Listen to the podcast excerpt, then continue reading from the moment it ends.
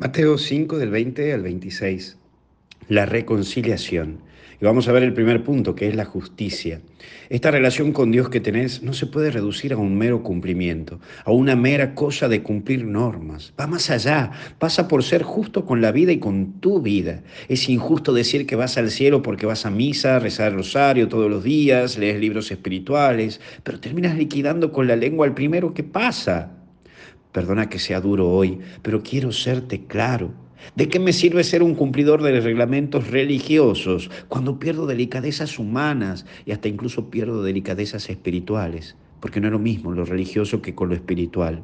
Y aquí aparece nuestro problema, la cual muchas veces perdimos, credibilidad institucional. Por eso también el segundo punto es no matarás. Jesús también es claro con esto, insiste en que la fe no pasa por solo normas, pasa por valorar tu vida y la vida del otro. Cuando decimos no matarás, no refiere a que andas matando por la calle con un arma, pero si andas matando por la calle con tu arma poderosa, como es la lengua. Hoy en día somos muy livianos para juzgar y destruir a la gente. Incluso las redes sociales se han convertido en una carnicería. La condena social también ha tomado más peso que la condena judicial y muchos hemos juzgado por las redes antes que la situación judicial pida ni, ni siquiera pruebas.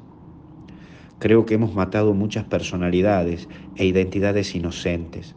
Hemos destruido muchos autoestimas y hasta me animo a decirte que hoy somos todos un poco culpables de una sociedad con muchas personas jóvenes depresivas o sin autoestima o temerosas. Por último, reconciliarte.